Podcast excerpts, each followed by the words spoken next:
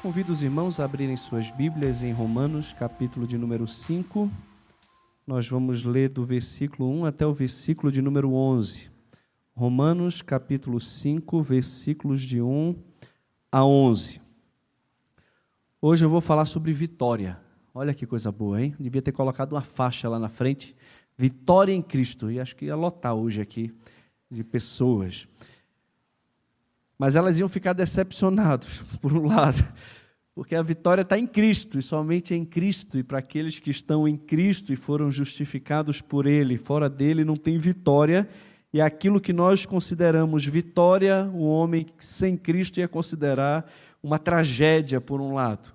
Né? Nós vamos ver que a vida do crente é uma experiência de vitória, mesmo em meio a tribulações terrenas, por causa do amor de Deus evidenciado através da obra de Cristo na, nossa, na cruz em nosso lugar.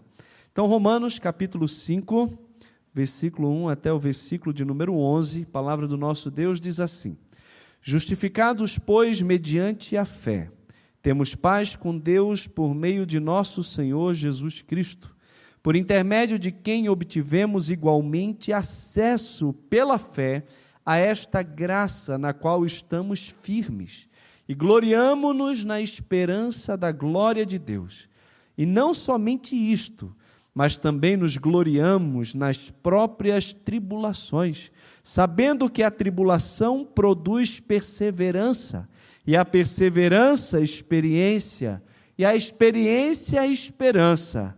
Ora, a esperança não confunde, porque o amor de Deus é derramado em nosso coração pelo Espírito Santo que nos foi outorgado. Porque Cristo, quando nós ainda éramos fracos, morreu a seu tempo pelos ímpios. Dificilmente alguém morreria por um justo, pois poderá ser que pelo bom alguém se anime a morrer. Mas Deus prova o seu próprio amor para conosco, pelo fato de ter Cristo morrido por nós, sendo nós ainda pecadores. Logo, muito mais agora, sendo justificados pelo seu sangue, seremos por ele salvos da ira. Porque se nós, quando inimigos, fomos reconciliados com Deus, mediante a morte do seu filho, muito mais estando já reconciliados, seremos salvos pela sua vida. E não apenas isto, mas também nos gloriamos em Deus por nosso Senhor Jesus Cristo, por intermédio de quem recebemos agora a reconciliação. Amém. Até aqui. A gente começa o capítulo 5 já notando uma diferença muito grande dos outros versículos, é a mudança do pronome. Não sei se vocês conseguem perceber essa mudança, mas a gente vê no capítulo 1 de Romanos a ênfase no pronome eu. Né? Paulo vai dizer: Não me envergonho do evangelho.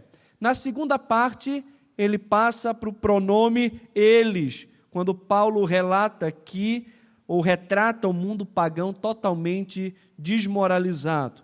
No capítulo 2, o pronome muda para você quando Paulo se dirige primeiramente aos moralistas, né? Você é indisculpável. Depois ele se dirige aos judeus, você que leva o nome judeu. Em Romanos 3, Paulo passa para o pronome eles, primeiro descrevendo todo o mundo sob o juízo de Deus e depois todos aqueles que creem, os quais na primeira parte do capítulo 4 são chamados também de descendência de Abraão. Depois, no último versículo do capítulo 4, ele muda o pronome de novo e agora passa para nós.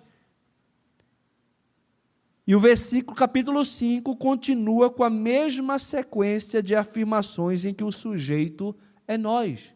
Nós temos paz com Deus, nós obtivemos acesso a esta graça, nós nos gloriamos na esperança da glória de Deus, também nos gloriamos nas tribula tribulações, nós seremos salvos, também nos gloriamos em Deus. Então, com essas magníficas declarações de fé, aqui o apóstolo identifica-se com todos aqueles que foram justificados por meio da fé em Cristo. Agora, justificados por meio da fé, nós temos bênçãos que antes nós não tínhamos. Nós temos vitórias que um homem sem Cristo não tem. E essa vitória, Paulo vai dizer que, em primeiro lugar, está relacionado ao nosso relacionamento com Deus. Justificado, pois, mediante a fé, que ele vem falando do capítulo 3, que ilustra no capítulo 4, agora ele vem falar sobre os efeitos no capítulo 5. Justificado, pois, mediante a fé, temos paz com Deus. O mundo vive em busca de paz e não encontra paz. E a paz que o mundo quer é uma paz diferente dessa que nós encontramos. A paz que Paulo fala aqui é o shalom do Antigo Testamento e que hoje, por estarmos em Cristo, podemos desfrutar de uma paz. E é uma paz com Deus, não é uma paz ausência de problema, ausência de pressão, muito pelo contrário. Vamos ver daqui a pouco que nos gloriamos nas pressões, nos gloriamos nas tribulações porque entendemos os propósitos de Deus nas tribulações, nas nossas vidas. Mas hoje nós podemos nos alegrarmos na vitória que temos através da justificação de termos paz com Deus por intermédio de Jesus. Aquele que antes era inimigo de Deus, agora se torna amigo de Deus, íntimo de Deus. Ele não está mais debaixo da ira de Deus, ele agora é amigo de Deus. A ira do Senhor foi aplacada por meio do sangue de Cristo e agora nós estamos num relacionamento de paz. Paz aqui vai muito além de sentimento, é uma declaração, é uma verdade que nós devemos nos apegar. Eu estou em paz com Deus. Existe um problema aqui de crítica textual. A palavra temos né, é a palavra grega ekhomen, que está escrito com ômicron. Quando você escreve ekhomen com ômicron, isso quer dizer que ele está no presente do indicativo. Então é uma certeza. Nós temos paz com Deus. Alguns manuscritos aparece, ao invés de ômicron, a palavra ômega, que muda totalmente o sentido. Ele sai do indicativo e vai para o subjuntivo. Ele deixa de ser uma certeza e passa a ser uma admoestação. Justificados, pois, mediante a fé, tenhamos paz com Deus. Mas aqui nesse sentido, por mais difícil que seja a análise de crítica textual, a hermenêutica tem que ter prioridade sobre a exegese. A teologia precisa ter prioridade sobre a gramática. E nós ficamos com o indicativo e a certeza de que aquele que tem fé em Cristo e foi justificado pela fé, ele não é exortado a ter paz com Deus ele tem paz com Deus, porque o relacionamento de Deus conosco, ele agora foi resolvido por causa de Cristo. Então a primeira grande vitória que temos, primeira grande bênção que temos, está relacionado ao fato de que hoje em Cristo nós temos e desfrutamos de uma paz, de um relacionamento de paz com o nosso Deus. Que coisa boa, que maravilha saber que eu hoje estou em paz com Deus, num relacionamento de paz. Além disso, existe um outro benefício aqui, por intermédio de quem obtivemos igualmente acesso a esta graça. Olha, na qual nós estamos firmes. Por intermédio de Jesus, nós obtivemos igualmente, além da paz, de um relacionamento agora harmonioso com Deus, nós obtivemos igualmente acesso. Acesso pela fé a esta graça. A graça que geralmente é considerada um favor imerecido, nesse texto não é um favor imerecido, mas uma atmosfera, uma esfera na qual nós estamos inseridos. Nós fomos inseridos, nós tivemos acesso a esta graça, a esse local de graça. E a palavra grega aqui para inserido é uma palavra formal que dá a ideia de você ser introduzido ao templo para adoração ou você ser introduzido na presença de um rei para audiência. E nós que não tínhamos acesso à adoração a Deus como gentios, nós que não tínhamos como entrar na presença do grande rei, por meio de Jesus agora, nos foi dado acesso à presença dele. Quando Jesus morreu, o véu do santuário que dividia o santo dos santos do santo lugar, ele foi rasgado de cima a baixo, e Jesus hoje é o caminho, ele é o acesso a Deus, ele é o novo e vivo caminho que nos conduz à presença do próprio Deus. Jesus nos insere dentro de uma atmosfera, dentro de um ambiente onde o próprio Deus se encontra. E como adoradores, por meio de Cristo, nós estamos firmes e aproveitamos dessa graça de estarmos na presença do Rei, na presença de Deus, para uma audiência com Ele e para uma adoração pessoal, real, na presença dEle ali.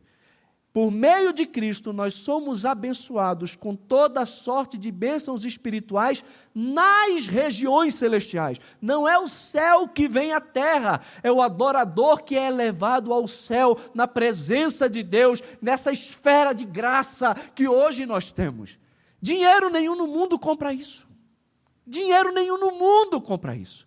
Nós podemos dizer hoje, sem nenhum medo de errar, que de fato força e formosura, glória e majestade estão diante dele, e força e formosura no seu santuário.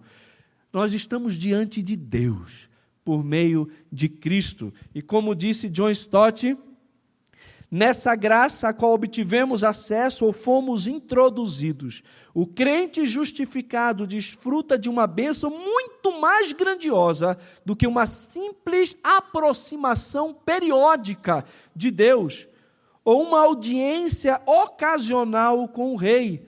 Nós temos o privilégio de viver no templo e no palácio o tempo inteiro. Isso é vitória, meus irmãos. Isso é bênção. Nós que não tínhamos condições de termos uma audiência com Deus, acesso a Ele, por meio de Cristo obtivemos acesso. Por causa da fé, a essa graça, a essa esfera de graça na qual nós estamos firmes e não podemos vacilar de maneira nenhuma. Além disso, diz também o nosso texto, que nos gloriamos na esperança da glória de Deus. Essa é a maior esperança da igreja, é uma expectativa jubilosa e confiante que se anseia ou que se baseia nas promessas de Deus. A nossa esperança está na glória de de Deus. Nós ansiamos a glória de Deus, ansiamos estar na presença do nosso Deus. Isso é o que o crente tem de maior valor.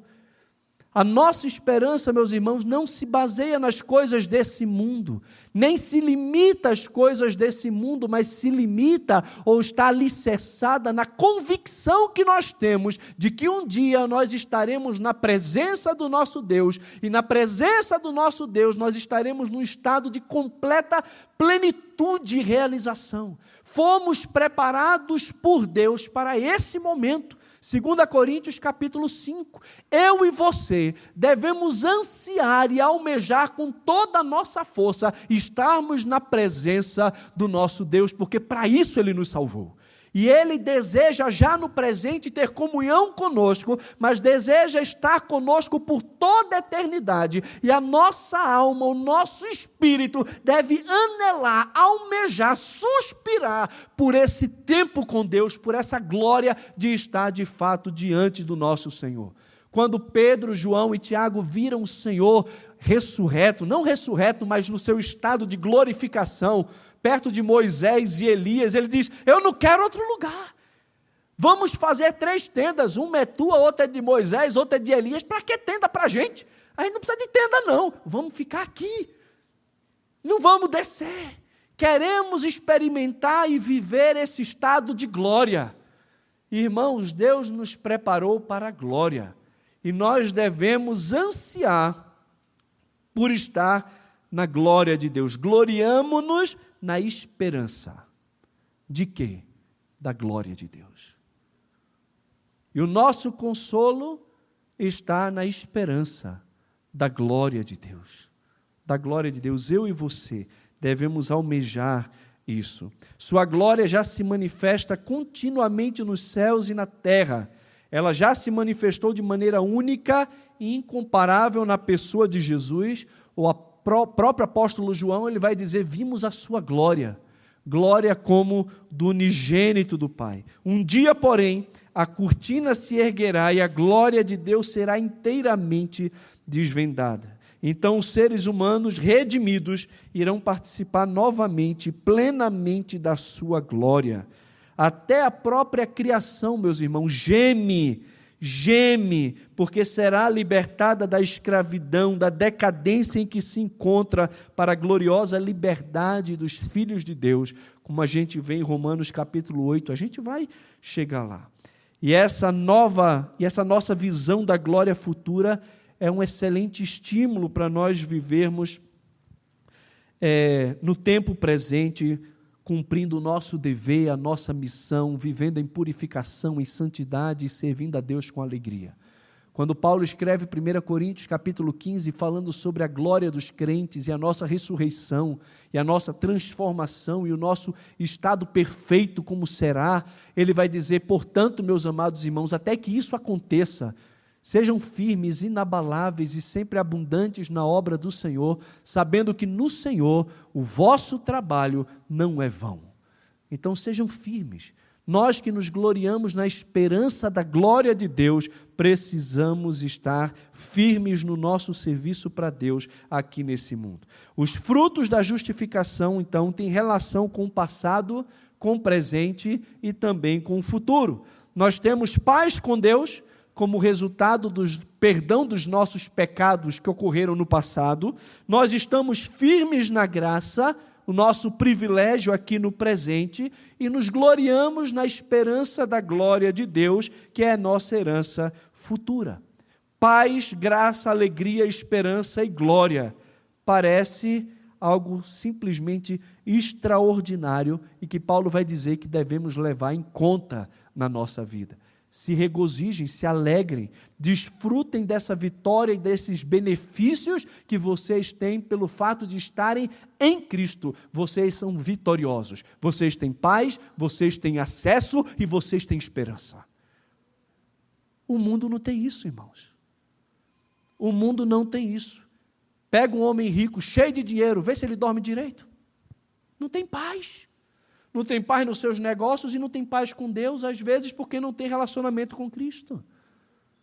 Ele pode ter acesso ao presidente, mas não tem acesso ao Rei dos Reis, ao Senhor dos Senhores, ao Deus do céu, Criador do mundo, e você tem por meio de Cristo, através do sangue derramado na cruz, por meio do novo e vivo caminho que se entra pela fé, eu e você, através de uma vida de oração, podemos ter acesso à presença de Deus.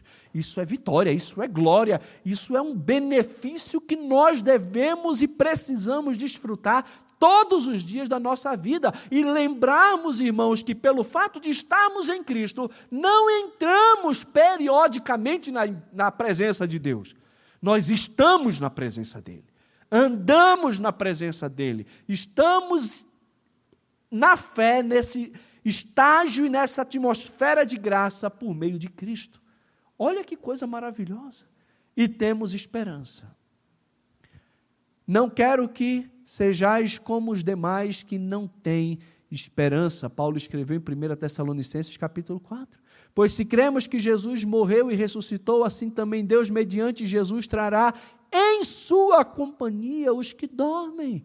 Portanto, Ouvida a voz do arcanjo, ressoada a trombeta de Deus, os mortos ressuscitarão incorruptíveis. Depois nós, os vivos, os que ficarmos, seremos arrebatados juntamente com ele entre as nuvens para o encontro do Senhor nos ares, e assim estaremos para sempre com o Senhor. Consolai-vos, pois, uns aos outros com estas palavras. O consolo da igreja está na glória de Deus. O consolo da igreja está ligado à sua esperança, e essa esperança também está ligada ligado ao fato de termos acesso a essa graça e de que hoje podemos desfrutar de paz com Deus, de um relacionamento íntimo com Deus, porque fomos justificados pela fé. Isso é uma benção. Isso é algo simplesmente maravilhoso. Mas o texto continua e diz o seguinte: não somente isto, mas também nos gloriamos em quê? Nas próprias tribulações. Espera aí, aí é demais. Eu me gloriar na paz, tudo bem. Me gloriar no fato de ter acesso à presença de Deus, a essa graça, tudo bem. Me gloriar na esperança da glória de Deus, tudo já. Agora, vou me gloriar nas tribulações. Palavra grega utilizada aqui para pressões. A palavra que Jesus usa dizendo: olha, no mundo vocês terão aflição vocês terão pressão, vocês vão estar constantemente debaixo de peso, debaixo de prova, e vocês têm que aprender a resistir nisso. E ele está dizendo: nós nos gloriamos por essa pressão. Nós nos gloriamos pelas tribulações. E você fala, mas por que, Paulo? E ele vai explicar. Porque as tribulações produz perseverança. Ela revela uma perseverança ela gera no, no verdadeiro crente um valor inestimável. Ela revela o valor da joia, que é capaz de suportar altas temperaturas, altas pressões. O crente de verdade, ele é capaz de perseverar mesmo diante de muita tribulação. Tiago vai dizer: olha, tenham por motivo de toda alegria passar por várias provações, por várias pressões, e é várias variadas, não é a mesma pressão várias vezes, é por diversos tipos de provações e de pressão. Se alegrem. Mas por quê? Porque a provação da vossa fé, uma vez confirmada ou aprovada, ela gera perseverança. E essa perseverança deve ter uma ação completa.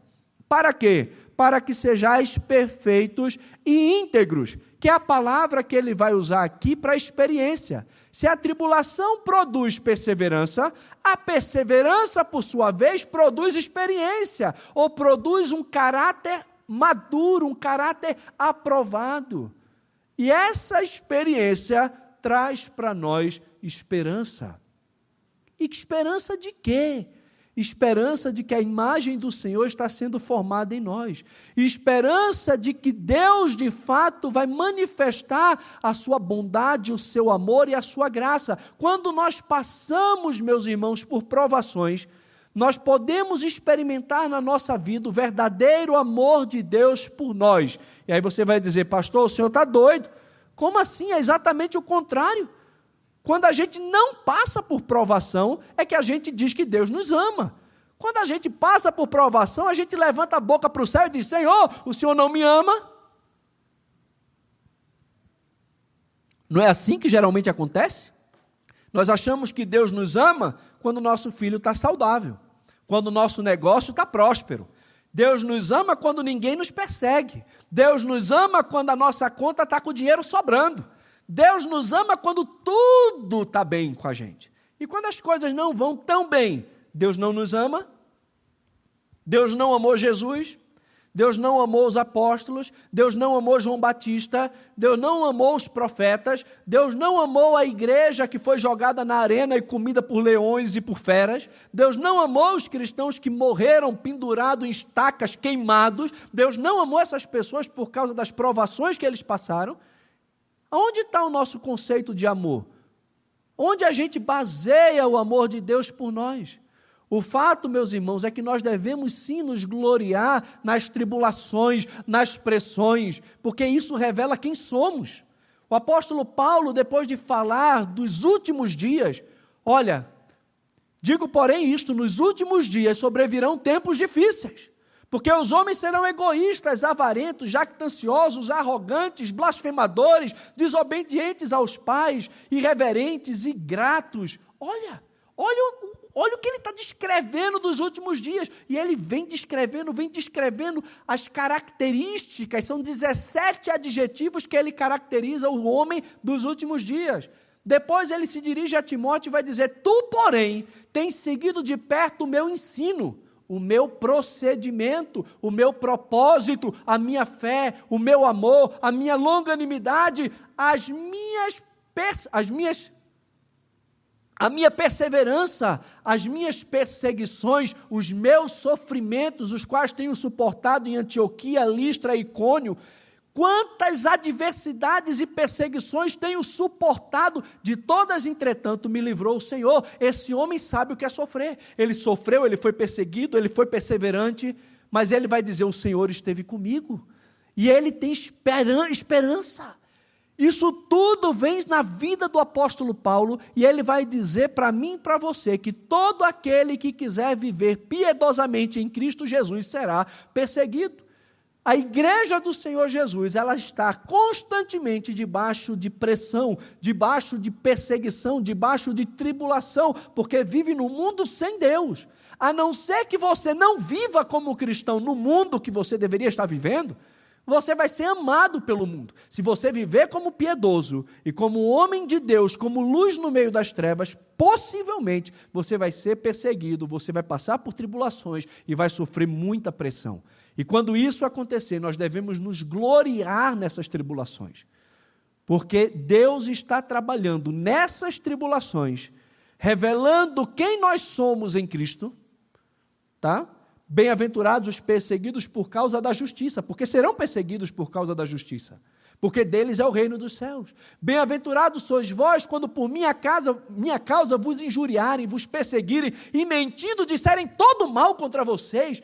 Se alegrem, se regozijem, porque grande é o galardão de vocês nos céus, porque assim perseguiram os profetas que viveram antes de vocês. Jesus disse: O mundo me odeia porque eu testifico que as coisas que ele faz é errada.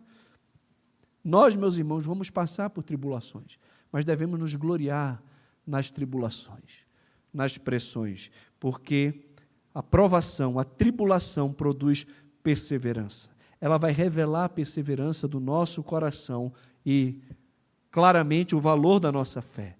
Essa perseverança vai gerar em nós uma maturidade, uma experiência, um caráter aprovado. E essa maturidade vai nos dar esperança. E a esperança não confunde. E por que não confunde? Porque o amor de Deus, ele é derramado no nosso coração pelo Espírito Santo que nos foi outorgado. Quer ver o amor de Deus? Você vai saber de forma subjetiva por causa da presença do Espírito Santo na sua vida e do amor que é derramado por Ele, de Deus, no seu coração. O Espírito Santo, que foi outorgado para você, isso é prova do amor de Deus por você. Ele mesmo testifica com o seu coração que Deus te ama. Ele ama você. Não pense que por causa das tribulações que você está passando, Deus não ama você. Aprenda que toda tribulação tem um propósito dado por Deus para nos levar a uma maturidade em Cristo, e essa maturidade nos leva à esperança, à esperança da glória de Deus. Eu fico imaginando se o céu fosse aqui, ninguém pensava no céu. Se a nossa vida aqui fosse sempre bênção, não tivesse luta, não tivesse dificuldade, não tivesse conflito, se nós não chorássemos por causa dos nossos pecados, se dia após dia não caíssemos, não tivéssemos problema, nós acharíamos que o céu é aqui. Para que céu? Mas o fato é que passamos por tribulações, passamos por luta, ainda pecamos, ainda caímos e nós precisamos anelar a esperança da glória de Deus. Louvado seja Deus pelas tribulações. Louvado seja Deus pelas lutas, porque nos fortalece nos ajuda a crescer. E no meio das lutas, o Espírito que habita em nós, que nos foi dado, testifica para nós que Deus nos ama. E Ele faz isso diariamente, Ele faz isso constantemente, derramando o amor de Deus no nosso coração. Deus te ama, Deus te ama. Mas você pode ainda duvidar.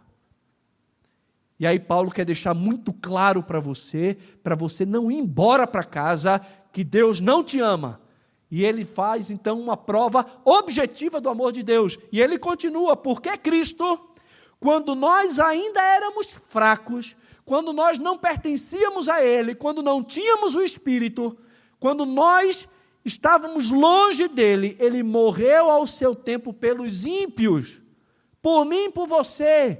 Ele morreu por você fraco. Ele morreu por você ímpio. Ele morreu por você não porque olhou para você e viu alguma coisa atraente em você. Ele morreu por você porque ele amou você, mesmo quando você era imprestável. Ele amou você. Ele amou a igreja. Ele se deu pela igreja. Dificilmente alguém morreria por um justo. E a gente já viu que não existe justo. Não tem justo. Mas Paulo está dizendo: dificilmente, se existisse um justo, dificilmente alguém morreria por ele, que é justo. Pois poderá ser que pelo bom, que também não tem, alguém se anime a morrer. Mas Deus prova o seu próprio amor para conosco, pelo fato de ter Cristo morrido por nós quem é o nós aqui, irmãos? Quem é nós aqui nesse texto? O nós no texto são justificados pela fé. Deus morreu por nós, sendo nós ainda pecadores. Quando éramos imprestáveis, fracos e ímpios, ele morreu por nós e deu prova do seu amor. Então, quando você passar por provações e levantar a boca para o céu e dizer, Deus não me ama, se você não se der por satisfeito pelo Espírito de Deus que foi otorgado a você e que tem derramado do amor de Deus no seu coração, testificando que Deus te ama, lembre então do princípio objetivo. Olhe para a cruz e não tenha dúvida que Deus te ama. Ele ama você. Ele ama você. Alguns dizem que a maior necessidade do homem é de se sentir amado. Essa é uma necessidade para você. Você tem carência de se sentir amado, amada. Se tem, eu queria orar por você no final do culto. Me procure, eu vou orar por você. Porque nós que somos crentes, nós somos o povo mais amado do mundo. Somos amados por Deus. Amados por Deus. E ninguém, e nem nada, pode nos separar do seu amor. Sabe por que não pode? Porque esse amor está alicerçado nele mesmo, no caráter dele, e não em nós. Ele não olha para o Tiago, vê os defeitos do Tiago e diz: Eu não amo mais ele. Porque ele, ele, ele falha comigo. Então eu não amo mais. Ele prova o seu próprio amor para conosco, pelo fato de ter Cristo morrido por nós, sendo nós ainda pecadores quando éramos fracos, quando éramos ímpios, o justo morreu pelo injusto, o santo morreu pelos profanos, Deus morreu pelo homem para justificá-lo e revelar o seu amor. Ele nos ama, meu irmão. Você é a igreja do Senhor, você é amado por Deus e você pode ter certeza disso. Logo, muito mais agora Veja só, se já estava bom demais para ser verdade, logo, muito mais agora, sendo justificados pelo seu sangue, seremos por ele salvos da ira. Como assim, pastor? Seremos salvos. Está no futuro isso aqui. Eu já não sou salvo, eu sou salvo. Aqui a ideia é do aspecto de salvação ou do tempo de salvação. Eu sou salvo, mas eu serei salvo. É o já e ainda não. Existem três aspectos em relação à salvação. Eu sou justificado pela graça por meio da fé. Eu sou salvo, eu tenho, não terei paz com Deus, eu já tenho. Eu tenho, não terei acesso à Sua presença, a esta graça. Eu já me glorio, não me gloriarei, mas me glorio na esperança da glória de Deus. Então eu já sou salvo. Eu não estou mais debaixo da condenação do pecado, da penalidade do pecado.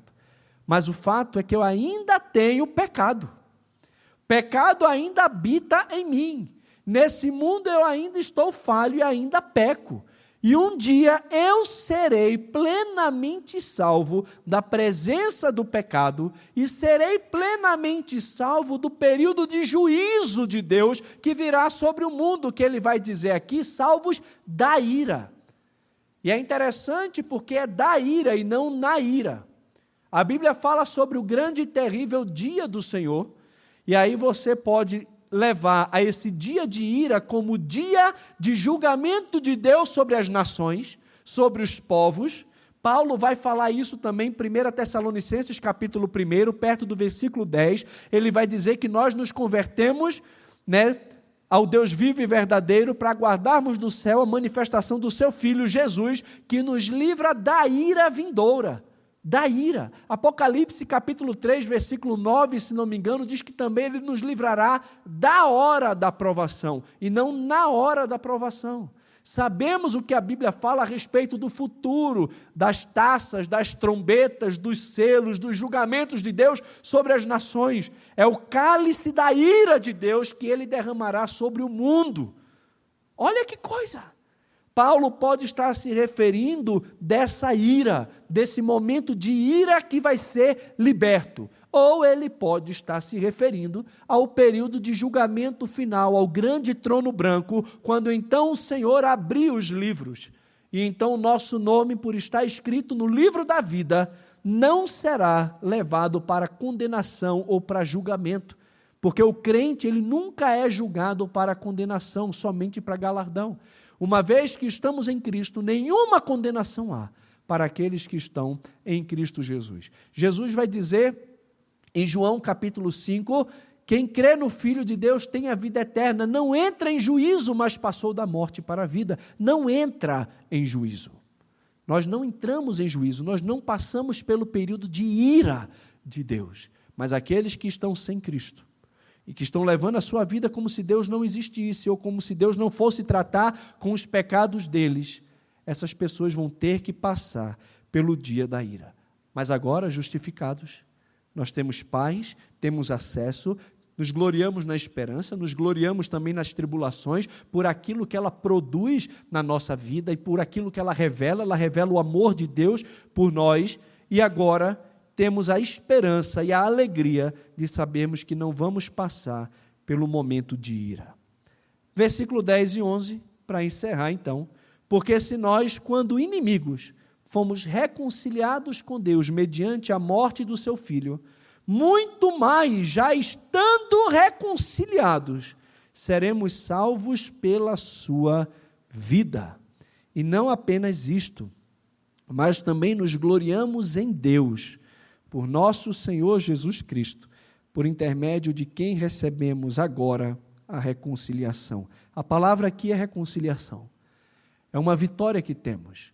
Está muito ligada à paz, a primeira bênção que nós recebemos dele por meio da justificação.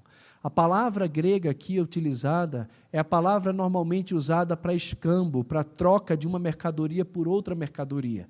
Era assim que era utilizado no grego clássico. Depois, com o passar do tempo, no grego koiné, ela começou a tomar uma, um outro sentido. Passou a significar uma troca da inimizade pela amizade. A reconciliação de duas pessoas que estavam em ofensa, brigadas uma com a outra. Agora, por causa de Cristo, nós fomos reconciliados com Deus. E aquilo que foi de graça para mim e para você custou a morte do seu filho. Mas agora, já estando reconciliados, já tendo paz com Deus, nós seremos salvos pela sua vida. John MacArthur diz o seguinte: quando éramos inimigos de Deus, Cristo foi capaz, mediante a sua morte, de nos reconciliar com Deus. Certamente agora que somos filhos de Deus, o Salvador pode nos guardar pelo seu vivo poder. Somos salvos hoje pela vida de Cristo. Jesus vive, meus irmãos. Ele vive e exerce um ministério de guardar o seu povo, de interceder pelo seu povo, de guardar, de guiar, de proteger, de amparar. Jesus não deixou de trabalhar, ele não deixou de lado o seu ministério. Ele, como sumo e grande sacerdote, intercede por nós. Ele, como grande sumo sacerdote, como aquele que conhece o nosso sofrimento e as nossas tentações e que conseguiu viver no mundo sem pecado, ele é poderoso hoje para socorrer aqueles que se aproximam do trono trono da sua graça e precisa de ajuda em ocasião oportuna. Pela vida de Jesus, nós hoje somos guardados pelo seu poder. Eu já sou filho de Deus, já fui reconciliado com Deus e uma vez já reconciliado, eu serei salvo pela sua vida. Se antes eu fui salvo da penalidade do pecado e um dia eu serei salvo da presença do pecado, porque a minha esperança está na glória de Deus, Hoje eu sou salvo do poder do pecado pela vida de Cristo, que atua na minha vida e exerce um ministério eficaz em mim e em você. Temos vitória em Cristo. Somos o povo feliz, abençoado, cheio de motivo para viver alegre e feliz em todo o tempo. Em todo o tempo. Meu irmão, você é reconciliado com Deus. Olha que bênção.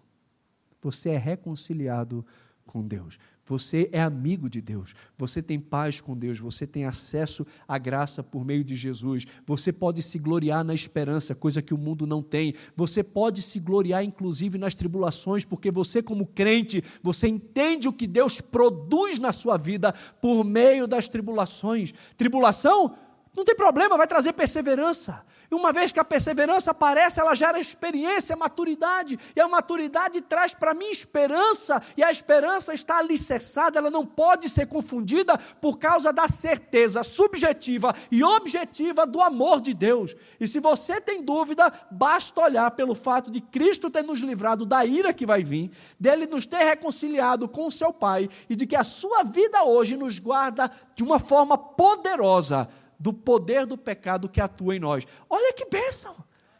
Glória a Deus! Glória a Deus! Louvado seja o Senhor pelo nosso Senhor Jesus Cristo. Temos motivo de nos gloriarmos na esperança, temos motivo de nos gloriarmos nas tribulações e também nos gloriamos em Deus por nosso Senhor Jesus Cristo. Por aquilo que ele fez. A glória não está em nós. Não tem mérito nenhum em nós. Zero mérito em nós o que nos gloriamos, nos gloriamos em Deus por meio de Jesus, por aquilo que ele fez, por aquilo que ele é e por aquilo que ele tem feito ainda hoje na minha vida e na sua vida. Louvado seja o nome do Senhor. Amém? Vamos ficar em pé, vamos orar. Amado Senhor, muito obrigado pela tua palavra. Bendizemos o teu nome, agradecemos ao Senhor por tão grande vitória por tão grande bênção que temos pelo fato de termos sido justificados pela fé no teu Filho. Se antes éramos inimigos do Senhor, hoje fomos reconciliados com o Senhor, temos paz com o Senhor por meio de Cristo. Temos acesso à tua presença, como um súdito que se apresenta, o que é inserido no palácio para ter uma audiência com o rei nós estamos na presença do Rei, na presença do Rei dos Reis, do Senhor dos Senhores.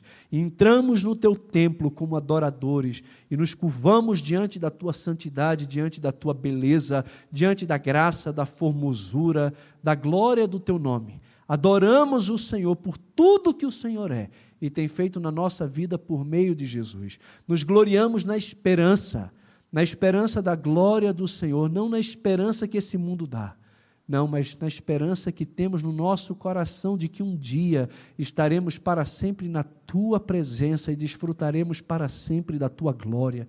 Ó oh, Deus bendito, obrigado, Senhor, por essa esperança que inunda o nosso coração. Quero bem dizer o teu nome pelas provações, pelas lutas. No momento, ninguém tem tanta alegria, mas desvenda os olhos da fé de cada um de nós, os olhos do nosso coração, para compreendermos o que a provação, do que a pressão, do que a tribulação produz em nós que benefício maravilhoso ela traz de maturidade, como nós podemos, em meio às tribulações, experimentarmos, ó Pai, do teu grande e maravilhoso amor. Muito obrigado. Obrigado porque temos esperança da glória do Senhor e não da ira do Senhor. Essa expectativa está longe de nós. Fomos reconciliados, não estamos mais debaixo da ira e uma vez reconciliados, hoje somos salvos pela tua vida, Senhor Jesus. Obrigado pelo ministério que o Senhor tem exercido em nosso favor. Tua palavra diz que o Senhor vive pelos séculos dos séculos para interceder pela tua igreja. O Senhor tem intercedido por nós, o Senhor tem nos socorrido nas nossas angústias, nas nossas tribulações. Sempre encontramos socorro em ocasião oportuna quando buscamos o Senhor. Muito obrigado nós nos gloriamos em Ti, ó Pai, por intermédio do Teu Filho maravilhoso, de quem obtivemos agora a reconciliação. Louvado seja o Teu nome. Nos ajuda a entendermos quem somos em Cristo, os privilégios que temos em Cristo, ó Pai, a vida vitoriosa que podemos experimentar pelo fato de termos sido justificados pela graça por meio da fé. É a nossa oração no nome de Jesus. Amém, Senhor.